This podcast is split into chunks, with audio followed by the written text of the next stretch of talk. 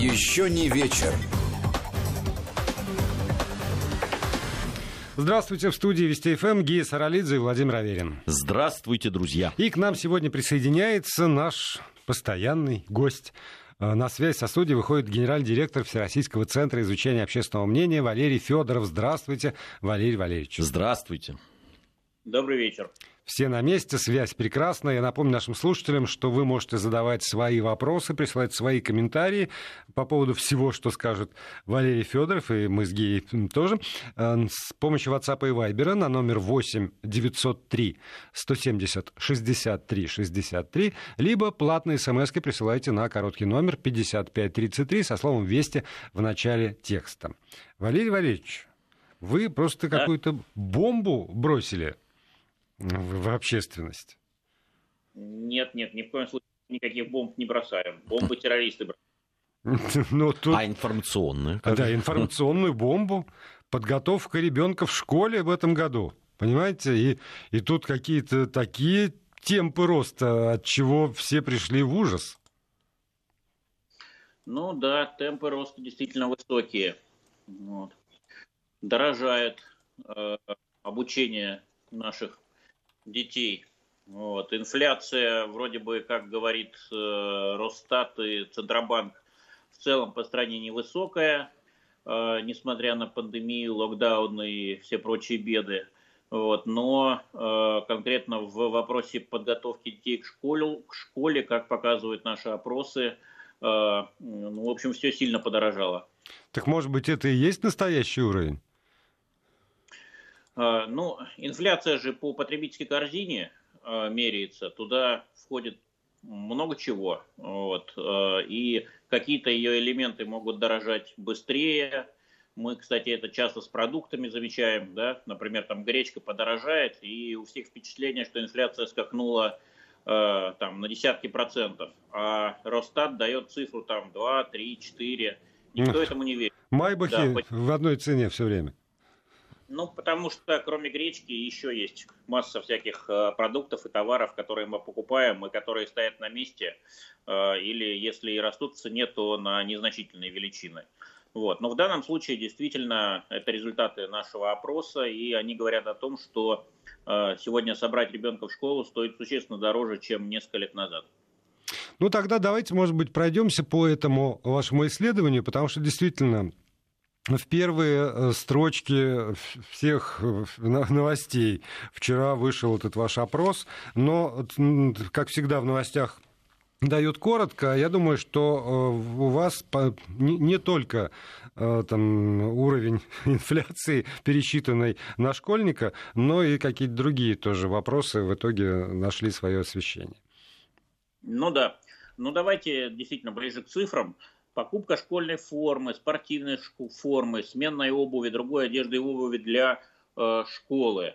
Значит, вот обошлось это э, примерно в 15,5 тысяч рублей. Ну, 15 415 рублей, если быть точным. Э, приобретение учебно-методических материалов, это учебники, рабочие тетради, 4195 рублей. Покупка школьной сумки, портфеля, рюкзака, ранца, еще 3979 рублей. Ну, понятно, что не всем покупают, но, э, так сказать, есть и э, что-то, что сохранилось с, прошлого, с прошлых лет в неплохом состоянии. Но если покупают, то вот такие деньги тратят. 3979 рублей. Значит, что касается взносов по договоренности с администрацией школы и другими родителями на школьные нужды, такие как охрана, техоснащение класса, моющие средства и так далее – очень э, существенно подросла. Эта цифра 3865 рублей. В прошлом году было вдвое меньше почти, 1781. Что еще? Добровольные спонсорские взносы почти удвоились. 1625 рублей было в 2019 году, сейчас 3127. А это ну, вот есть, есть разница между добровольным э, взносом и оплатой нужд? Ну, э, видимо, есть какая-то, да. Значит, Первое обязательное, видимо, второе добровольное. Вот. Ну, И... оно тоже в два раза выросло на добровольной основе. Щедрые люди. Да. Да, жизнь не дешевеет, увы. Покупка э, школьно-письменных принадлежностей, такие как пеналы, тетради, ручки, альбомы и так далее, еще 2633 рубля. И 1644 рубля – это цветы, подарки учителям на 1 сентября. Вот, вот интересно, почему? простите, Валерий, что цветы подарки учителям на 1 сентября, он по сравнению с предыдущими годами, ну не со всеми, но практически, да, оно все-таки упало. Не, почему? А, ну вот у да меня. нет, 1644 рубля сейчас, а год назад было 1177. А два года назад 589. Ну, вот так вот, да. Конечно, цифры скачут. Вот, надо понимать, что это всероссийский опрос. Далеко не у всех э, из нас есть дети школьного возраста, так что здесь отвечают на э, вопросы только те, у кого они есть. Э, каждый называет свою цифру, мы, так сказать, составляем сумму, делим на количество ответивших, вот получаются такие цифры. Конечно, тут есть э, погрешность измерения, и она существенно выше, чем 2,5%, э, которые мы декларируем для случаев, если все 1600 опрошенных нами отвечают на него. Вот. Ну, так статистика работает. Вот. Но, тем не менее, даже если в чем-то мы здесь и не очень точны, э, общий тренд абсолютно очевиден, это подорожание. Ну да, и, и правда, плохо объяснимое подорожание, потому что а, если какая-нибудь школьная форма, спортивная форма, сменная обувь, ну вот это, это то, что, во что нужно нарядиться, чтобы пойти в школу, еще в 2014 году, ну хорошо, в 2014 там потом произошел скачок, все-таки в 2015 7 тысяч э, там с небольшим это стоило, то э, за 5 лет в два раза с лишним. Да, но повторюсь, э, значит, цифры мы не придумываем, это то, что говорят там наши люди. Люди тоже, конечно, могут ошибаться, но чтобы столько людей э, в одночасье ошибалось, ну, таких случаев я лично из своей практики не припомню. Вот интересно тут э, таблица, которая говорит о том, что те люди, которых вы опрашивали, считают, ну вот, что должны сами за счет, за счет своих собственных средств покупать. Вот здесь очень любопытно. Допустим, практически, не практически, а точно 50% э, ответили, что приобретение школьной формы, вот это должно быть за счет э, собственных средств. А вот все остальное, там такие, да, ну, дополнительные занятия 25%, учебники, рабочие тетради там 20%, а дальше вот охрана школы, ремонт, техническое оснащение, там все там 7, 4, 4. То есть здесь люди считают, что, в общем, это за счет должны быть э, государственных каких-то да, денег. Да, это так, действительно. Ну, понятно, что мы бы, наверное, хотели, чтобы все государство нам оплачивало. Вот, и оплачивает оно действительно а, основную часть. Вот, но а, значит, кое-что приходится доплачивать и самим. И вот тут вопрос, на что готовы люди тратиться, на, а что они считают неправильным платить самим. И вот здесь действительно только одна из позиций, э, это приобретение школьной формы, где каждый второй готов согласиться, что да, действительно, это, э, так сказать, обязанность родителей. Вот. Э, по всем остальным позициям огромное большинство полагает, что это все-таки дело государства. Ну вот если вспоминать те далекие годы, когда я учился в школе, школьную форму точно совершенно покупали родители. А учебники, тетради, контурные карты, там, это все тоже покупали родители. Нам выдавали. Да? Учебники, да. Я какие-то учебники покупал, да. точно вот, совершенно. Вот вам, пожалуйста. Не, видите, как, как все бывает, как, как избирательна память. Нет, э, учебники точно абсолютно выдавали, выдавали да? да. Контурные карты покупали, тетради покупали, понятно, там всякие ручки, карандаши там и все остальное, да. Но вот э, прям там э, в, в конце августа мы приходили в школу, и нам выдавали комплекты. Я просто это очень хорошо помню, потому что я приносил домой, и два учебника из тех учебников, которые выдавали, я прочитывал сразу. Это литература и история. Просто, просто брал, как, знаешь, как кни, книжек было мало тогда, достать их было тяжело, поэтому поэтому ты брал просто и сразу читал. Ну вот туда охрану школы точно оплачивало государство. Да. У ну нас была такая тетя Глаша, по-моему, ее звали. Она обеспечила такую охрану, там мышь не проскочит просто. Э, да, и э, это вы говорите о привычке, да, э, то есть о том, что за норму принимается то, к чему привыкли. Да, это частый такой вариант, хотя могут быть и другие варианты нормы. Например, норма это не то, что распространено, а норма это э, то, что, ну, согласно убеждениям, да, мировоззрению, вот, является правильным, но на практике встречается не всегда. Вот, такие варианты тоже есть, и тем не менее наш э, опрос показывает, что все-таки большинство у нас считает нормой э, ту практику, которая сложилась и признана привычной э, ну, во времена, когда мы сами учились. Да? То есть это вот в большинстве случаев там 20 или более лет назад.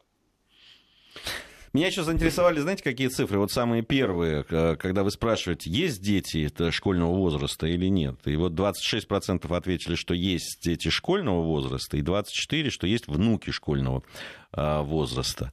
А, вот ни детей, ни внуков школьного возраста у 50%. Вот мне интересно, а это вообще вот социологии нашей, она как-то бьется, что а, ну, примерно такие же проценты да, у людей, у которых есть, если брать ну, вот, глобальные эти исследования?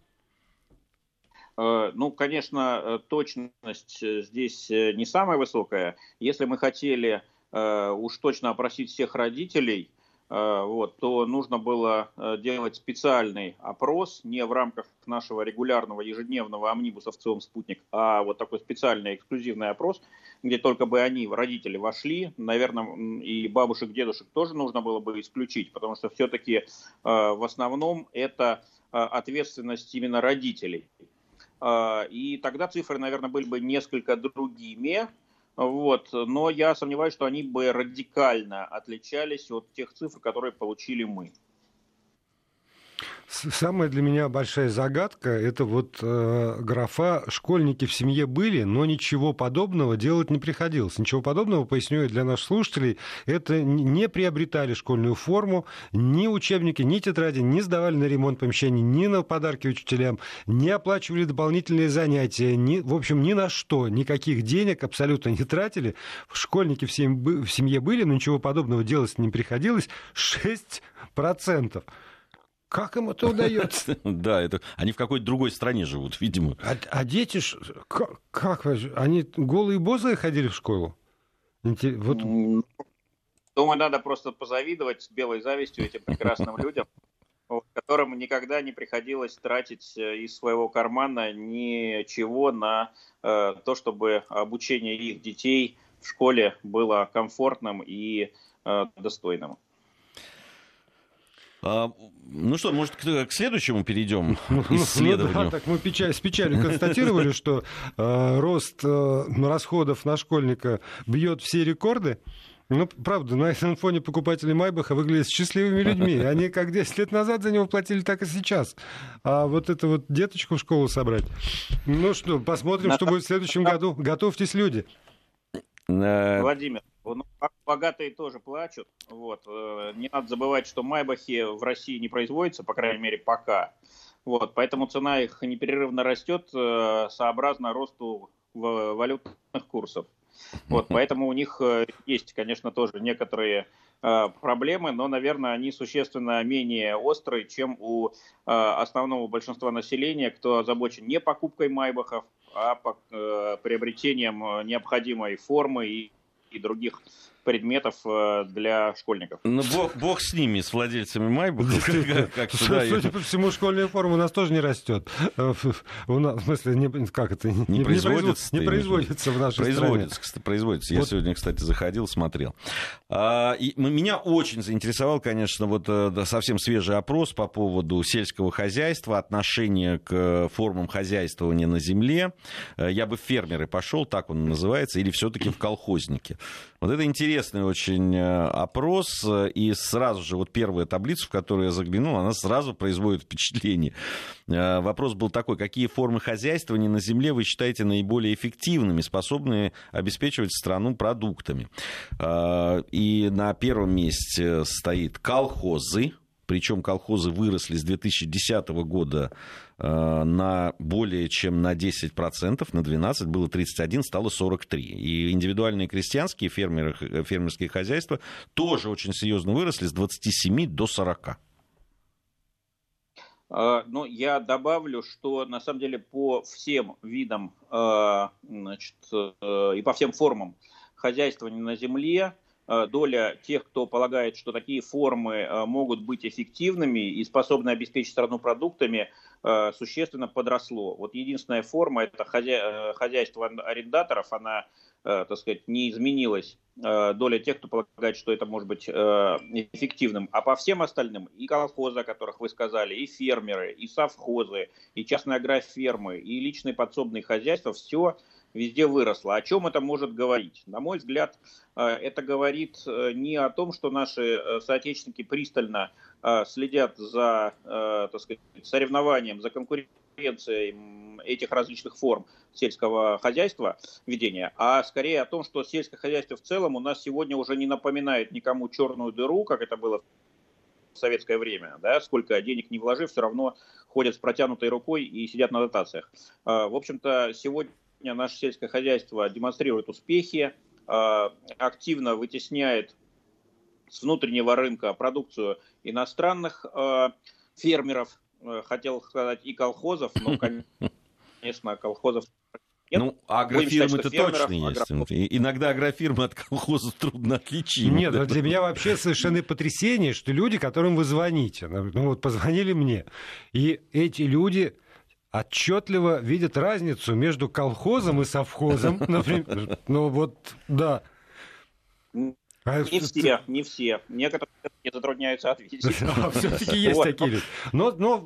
Особенно мне нравятся э, значит, люди э, в возрасте от, 8, от 18 до 24, которые быстро проводят разницу между колхозами и совхозами. Не, я думаю, что вот в этом смысле, если смотреть на, на там, данные, колхозы, совхозы, индивидуальные крестьянские хозяйства и даже частные агрофирмы, вот эта вот четверка лидеров 35-43%, процента, и это просто значит, что люди полагают, что в сельском хозяйстве могут расти все цветы любые совершенно формы собственности могут быть эффективны, пусть они там будут. И вот здесь вот у меня возникает вопрос, потому что мне кажется, что когда переходим э, там, с теми же самыми э, людьми, с нашими соотечественниками на уровень, а какая форма собственности, на ваш взгляд, скажем, в промышленности, например, или ну, там где-то еще, наиболее эффективна? И все как один говорят, государственная, государственная, государственная. Вот. А когда смотрят в сторону сельского хозяйства, там такой плюрализм мнений просто, да ради бога, пусть, мне, мне кажется, пусть все, что будет. Мне кажется, здесь э, Валерий как раз прав. Э, люди в целом э, считают, что с сельским хозяйством у нас стало лучше. А значит, в общем, все цветы могут цвести, потому что, ну вот... Но вы знаете, на что я обратил внимание? В колхозы свято верят, да, 51% люди 25-34 лет, ну, от 25 до 34. Которые их не видели, точно. А тем, кому 60, как-то верят меньше. Там всего 38%. Которые еще помнят, да, что есть, такое колхоз. Есть такое, есть такое, но я еще добавлю. А, мы а, на своем сайте, где этот а, аналитический обзор размещен, еще один дали, как мы говорим, кросс, ну или разрез а, значит, мнений, срез мнений, это вот э, жители различных типов населенных пунктов. И вот смотрите, в Москве и Санкт-Петербурге это наши многомиллионные города, мегаполисы, или даже мировые города их называют. Вот там э, число приверженцев колхозов минимальное, да, 28% там считают, что такая форма хозяйствования может быть эффективной на селе. А среди самих селян, среди тех, кто лучше других понимают, чем э, колхоз от совхоза отличается, а также от э, фермерского хозяйства, к колхозам симпатии существенно больше, 51%.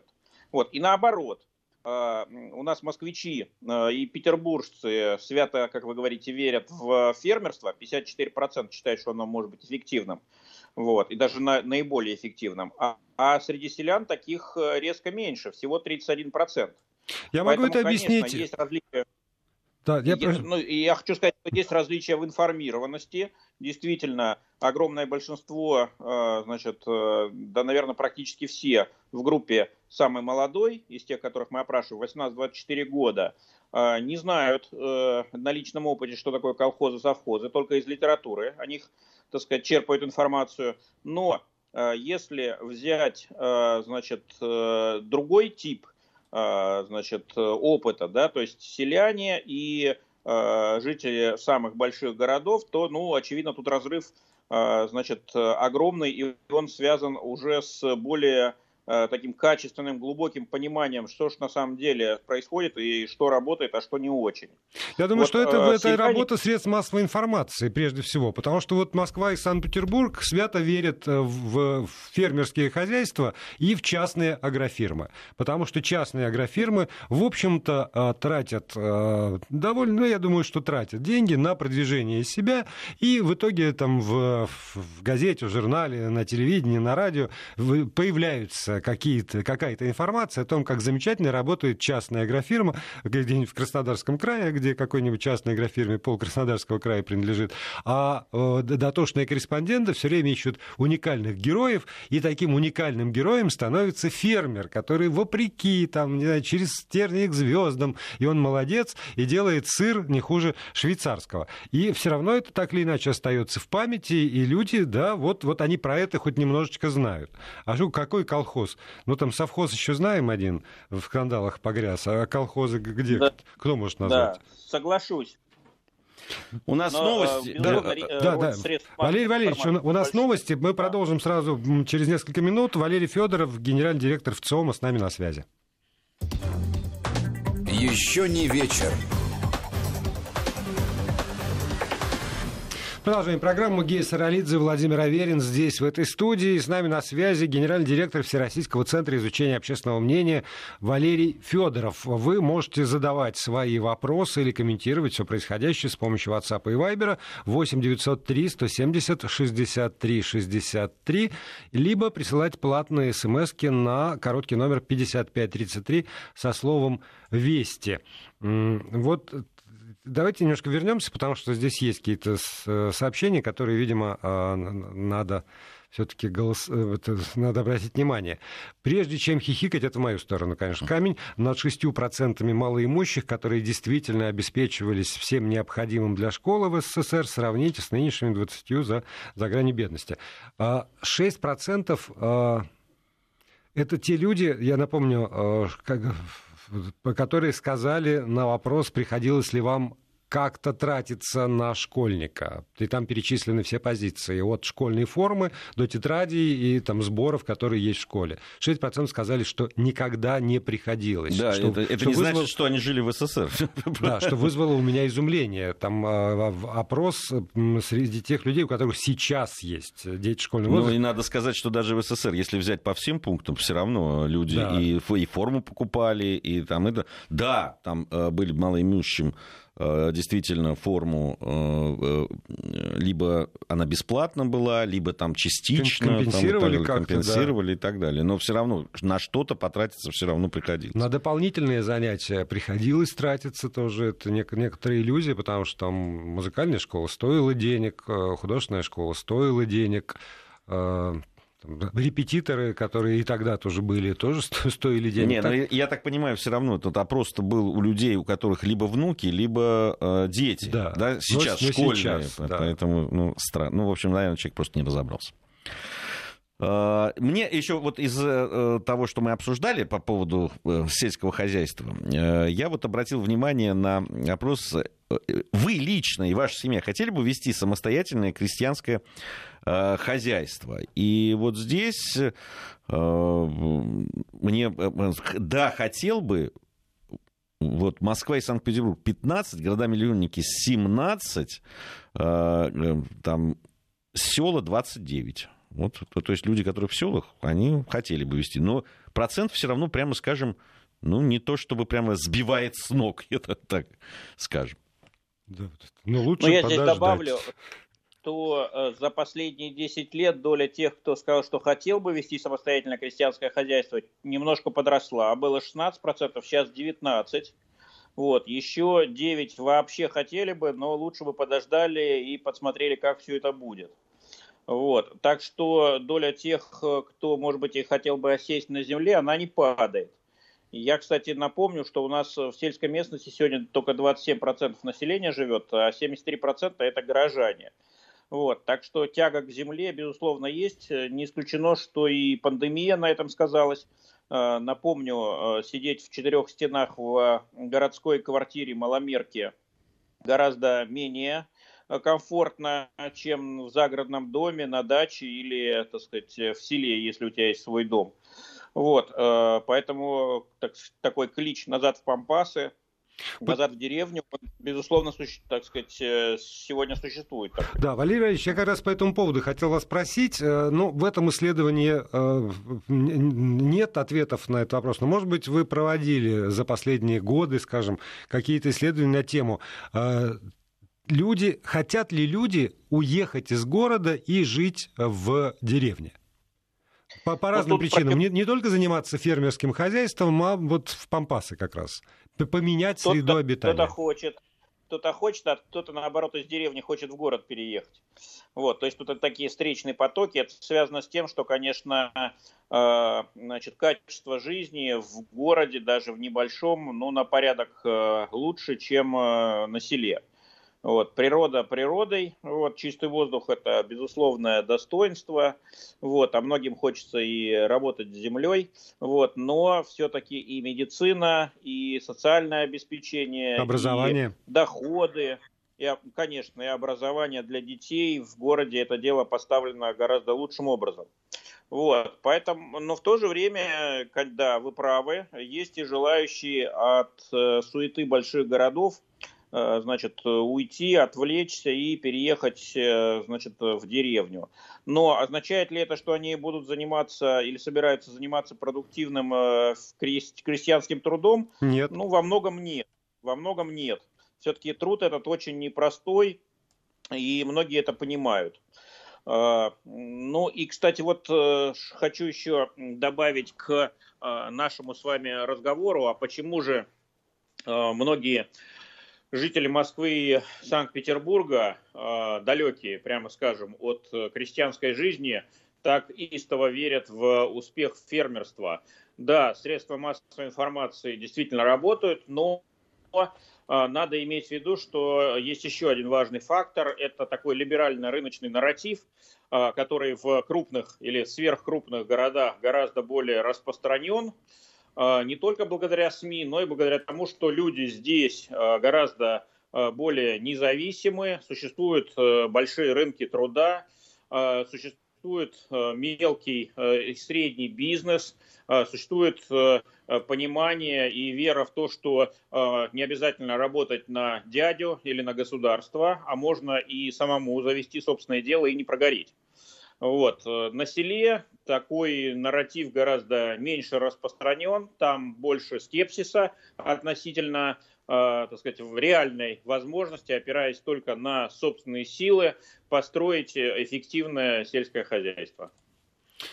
Ну, с другой стороны, когда на селе говорят, что колхоз лучше, значит, это какая-то существует э, почти утерянная в городах вера в соседа что вместе с соседом, вместе с тем, ну вот это вот общинная, что называется, психология, а, лучше, чем в, один, в одиночку. Потому что, я не знаю, если бы в городе спросили, хотели бы вы со своими соседями организовать какое-нибудь дело, ну, что, по сути, то же самое, там, колхоз в деревне, то... Владимир, вы, наверное, не очень хорошо представляете себе, что такое колхоз. Колхоз – это не про совместное дело. Вот. Колхоз и тем более совхоз – это все-таки про Э, государственное, по сути, хозяйство, э, которое, э, значит, тебя эксплуатирует, но тебе же и помогает. Ну вот. нет, нет, нет ну, совхоз, совхоз, да, но ну, помните, когда комиссары приезжали агитировать за коллективизацию, то разговор шел как раз о том, что мы собираем свои паи вместе и вместе их обрабатываем. Я исхожу из этой э, идеи колхоза. Ну, такой... комиссары, много, комиссары много чего агитировали, вот. Давайте не о идеологии говорить, а о практике, о жизни. Конечно, колхозы это были де-факто государственные хозяйства, ну да, чуть более свободные, чем совхозы, но к концу советской эры они уже отличались между собой совсем слабо. И главное было не то, что это был такой совместный труд. Совместный труд это скорее кооператив, кооперация. Но у нас э, кооперацию, как известно, задушили еще, по сути, в 20-х годах, но потом еще в 50-х добили окончательно. Вот. А ну, я, как историк партии, с вами не соглашусь, э, Валерий. Вообще колхоз, э, на самом деле, три типа. Да, там, ну, они объединяли три типа Безусловно. хозяйства. Товарищество по совместной обработке земли, так называемое ТПСОС. Были сельскохозяйственные артели, как вы так правильно заметили, и так далее.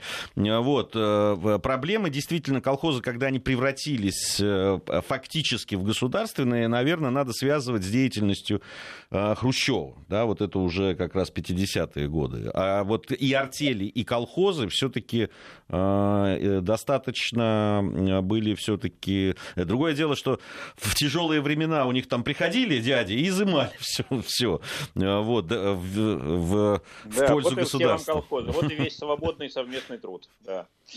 Вот. Прям скажем, это тут больше идеологии, чем практики. А практика была, и жизнь была совсем другая. Больше всего меня поражает, конечно, 15% жителей Москвы и Санкт-Петербурга, которые решительно говорят, да, я хотел бы вести самостоятельное крестьянское ну, хозяйство. Ну, мне кажется, здесь не совсем крестьянское хозяйство, сколько вот дачи там какие-то, да, выращивают. Вот я тоже могу. Извини, я, тут спрашивают, вы да. лично хотели бы вести самостоятельное крестьянское хозяйство? Так я вот да, этим летом бы. я вел крестьянское, я вырастил клубнику вот эти самыми руками. И, и... продал ее? Нет. А да, и еще я ее съел, зато ну, я не покупал. Ну, какое же хозяйство? -то? Ну, это Отличное хозяйство. Хозяйство Мне это нравится. когда есть товарный продукт, как всем известно. И тебе, как историку. Нет, это может быть натуральное хозяйство. Я могу э, э, сменить свои огурцы, которые я вырастил, на какие-нибудь другие у соседа, на что-нибудь. На яйца. Друзья мои, давайте. Давайте еще не забывать э, знаменитое правило, что обещать не значит жениться. Вот, поэтому 15% тех, э, кто э, живет в мегаполисах, но при этом отвечая на наш вопрос, говорит, ну да, я бы хотел, вот, это не значит, что они когда-то этим займутся. Вот я про то вот, же. Ну, хотел. хотите, да. делайте, вот. чего хотите. Мы, мы, если бы мы об этом их не спросили, может быть, значительная часть из них никогда бы об этом даже не подумала. Так, что у нас? У нас что-то у нас остается до конца. Я, я можно я вот да. зачитаю? Тут Александр из Краснодарского края написал. Я житель Кубани, выращиваю чеснок на один гектар. В 2018 году минус 120 тысяч, в 2019 плюс 52 тысячи, в 2020 плюс 600 тысяч. Ура закрытию границ. Вот так вот человек радуется. Вот. Да, но э, тут, конечно, много позитива, однако надо Э, вот на этих же цифрах, э, так сказать, раз, их рассматривая, анализируя, э, еще и понимать, что сельскому хозяйству у нас сезонность очень сильно, так сказать, в нем присутствует, и это может быть как и чистый выигрыш, так и чистый проигрыш. Вот.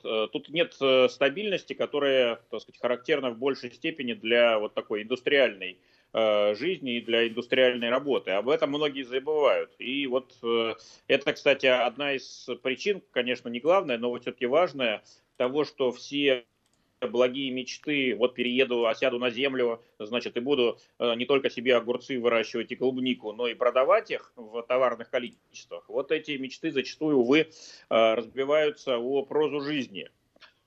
Тут... Ну, знаете, наши многие мечты о прозу жизни Да-да-да, тут прекрасное пришло сообщение из Калининграда. Хотят свое хозяйство многие, но немногие имеют возможность. Тут точно как с Майбахом. Да-да-да. Тут есть база для сравнения. Слушайте, хотел бы еще обратиться к вашим политическим изысканиям. А, вы же все время... Обратимся. Да, все время заверяете рейтинги доверия политикам, оценки работы президента, правительства, поддержка политических партий. И тут вдруг я понял, что я не понимаю разницу вопроса. Вы доверяете и вы одобряете? Э, даю разъяснение. Э, можно доверять политику, но его э, текущую деятельность считать недостаточно эффективной. Вот, то есть в целом мне он нравится, но вот то или иное решение, которое он принял, мне, меня не очень устраивает или очень не устраивает. Более того, можно э, даже ему сочувствовать, его поддерживать, но видеть, что результаты работы, а это, собственно говоря, э, уровень и качество жизни в нашей стране, так в основном люди оценивают эффективность работы политиков, ну, оно оставляет желать лучшего. Поэтому, если мы посмотрим на э, результаты последнего нашего опроса, мы его в пятницу опубликовали на нашем сайте и в телеграм-канале «Всем в ЦИОМ». Кстати, всем рекомендую туда заходить. Там масса интересной информации, не только наши опросы, но и опросы наших коллег, российских и зарубежных. Так вот, а, по последним э, значит, данным 62% одобряет работу президента Путина, а доверяет ему 66%. Да? То есть вот есть эта дельта. Она не очень большая, около 4%, но она есть. И она, кстати, достаточно устойчивая. Вот все опросы за последние несколько месяцев, которые сейчас можно посмотреть, они показывают, что одобряют работу президента чуть-чуть, но меньше, чем те, кому его доверяют. Вот, конечно, это связано с тем, что сейчас наша страна, как, впрочем, и мир в целом, переживает очень непростой период. И то, что наши сограждане видят, значит, э, ощущают ту, какую информацию они получают о происходящем, их э, э чаще не радует, чем радует. Тогда меня совершенно поражает ваш такт. Вы спрашиваете, доверяете ли не доверяете, например, Жириновскому, Зюганову и Миронову, но не спрашиваете, э, одобряете ли вы их действия, потому что тут, видимо, даже самые ярые поклонники э, Сергея Миронова тоже бы затруднились э, сказать, какие конкретно действия они могут одобрить да. или не одобрить. И, и тут есть объяснение, у нас все-таки не парламентская республика, да, а президентская. Вот, и очевидно, что э, под действиями люди понимают прежде всего действия исполнительной власти. А это наш президент, это правительство, это премьер-министр. Вот в их случае мы про действия и, э, так сказать, спрашиваем. А если говорить о парламентских политиках, о э, лидерах партий, вот, ну, конечно, можем и о них спросить, но в основном люди будут говорить, ну, что они делают, вот говорильня, вот законы какие-то обсуждают, а что они для нас делали. Поэтому, вот. видимо, бы лидеров единороссов даже не упоминаете в этом опросе. Только Жириновский, Зюганов и Миронов. А какая там еще парламентская партия у нас есть, кто знает? Не спрашиваем даже. Неинтересно. Будем спрашивать. Спасибо за навод. Ну, в общем, да. Я вот на что обратил внимание, что э, премьер-министр вот в последний, да, вот этот ваш замер, у него самый высокий э, рейтинг э, доверия, да, 50, почти 54%. За все время, вот я смотрю там замеров, это вот самый высокий, самая высокая оценка. Да, ну тут надо иметь в виду, что при оценке э, политика есть элемент такой фундаментальный, да, вот э, образ, который у него сложился, имидж, как говорят политтехнологи, э, значит, и рекламисты, а есть конъюнктурный момент, то есть оценка его текущих действий. И здесь вот во втором случае, конечно, огромную роль играет повестка, огромную роль играет информационный фон, то, что средства массовой коммуникации нам о нем сообщают. И э, тут есть очень простой ответ. Э, это его поездки по стране, это прежде всего совещание э, по проблемам Дальнего Востока, это ряд дальневосточных регионов, которые он посетил. То есть мы этот, э, так сказать, конъюнктурный момент тоже, э, безусловно, видим, он присутствует. Вот, и, э, так сказать, если человек, а точнее будет сказать политик, государственный деятель, э, действует, если он э, значит, принимает решения, и люди об этом узнают, то вот есть возможность определиться, нравится вам это или нет. По этим данным мы, пока, мы видим, что деятельность Мишустина, особенно в последнее время, скорее нравится. Ну и у нас совсем немного времени остается, буквально минуты. Я просто мне и, хотел вот этот вопрос задать, потому что посмотрел, э, там есть по поводу того, Э, за кого проголосовали, если бы выборы в Государственную Думу. Но здесь те э, партии, которые сейчас есть, да, это парламентские партии, отдельно у вас есть непарламентские партии. Но сейчас появились новые партии, да, вот э, это и Захар Прилепин с, со своей «За это и вот Нечаев, Нечаев да. Новые какие-то. Вот вы за этим будете следить как-то или внимательно? Но все-таки, когда новые партии появляются, это всегда интересно, насколько они, да, там, пришлись по душе. Не просто будем, а уже следим, следим внимательно. Вот. А, надо понимать, что деятельность новых партий, она пока на федеральный уровень не вышла. Они ну, выборы на региональные? Работе, да, на работе в регионах. Напомню, у нас 13 сентября, ну, 10 дней, чуть больше осталось до единого дня голосования. В 20 регионах почти избирают губернаторов. Много выборов в законодательные собрания. И вот эти новые партии сейчас сосредоточены именно на э, этих региональных выборах. Почему? Ответ очень простой. Через год выборов в Государственную Думу тот, кто 13 сентября завоюет э, мандат или мандаты хотя бы в Будет иметь хороший собрании, старт. То... Время вышло. Спасибо большое Валерию да. Федорову. Спасибо. Еще не вечер.